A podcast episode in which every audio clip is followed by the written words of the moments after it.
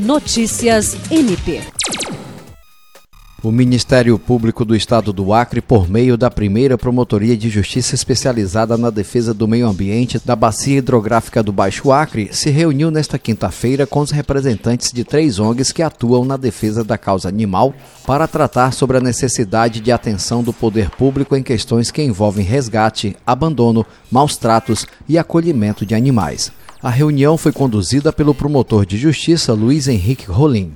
Também estiveram presentes o servidor da promotoria, Paulo Henrique da Silva Souza, o presidente da ONG Resgate Animal, Luciano Laia, a presidente da ONG Amor a Quatro Patas, Keiko Renata Bepo, e a presidente da ONG Patinha Carente, Vanessa Facundes.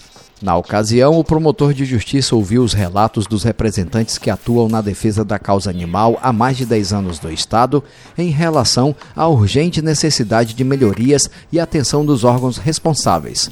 Jean Oliveira, para a Agência de Notícias do Ministério Público do Estado do Acre.